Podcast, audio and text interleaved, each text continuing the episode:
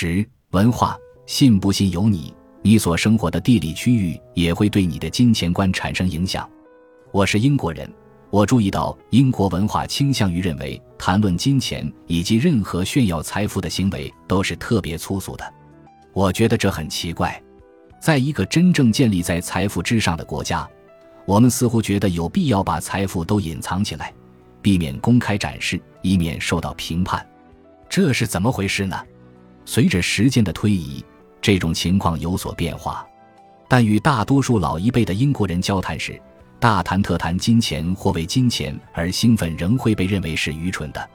当我发现我的祖父母有可能读到这本书时，我差点被吓死。因为我几乎可以肯定，他们不会同意我的观点。再者，如果你家族中的某个前辈曾经有过这些想法，那么这些想法可能已经顺着家庭脉络传给了你。我最近去洛杉矶，惊喜地发现美国人愿意为图方便、省时间而花钱，这是比大买卖。餐厅的代客停车，很多服务场所提供免下车的服务。在这方面，花钱被视为一种权利，而不是轻浮或懒惰。相反，这在英国会被认为是放纵和不必要，太让我恼火了。我就是为了方便才来光顾的。很多美国人似乎都是白手起家。在我看来，只要有钱，你就可以进入美国的任何圈子。美国人似乎不在乎你的钱是从哪儿来的。你有钱很好，你是俱乐部成员了。在英国，你有多少钱不是重点，重点是怎么赚来的钱。中了彩票，那你还不是精英阶层，出身贵族？好吧，欢迎加入中产阶级。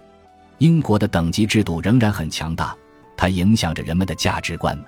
我记得第一次去参加尼日利亚人的婚礼时，我彻底震惊了。我看到人们向新郎新娘身上撒美元钞票，我从来没有见过这样展示财富的。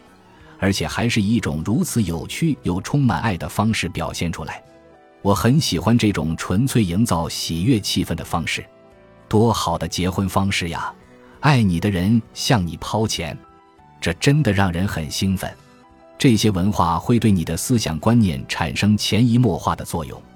如果你生活在整体思维模式大同小异，或者大多数人的思维方式都类似的社会中。那么你很可能会无意识的随波逐流，你可能会发现自己时刻在评判别人对待金钱的方式。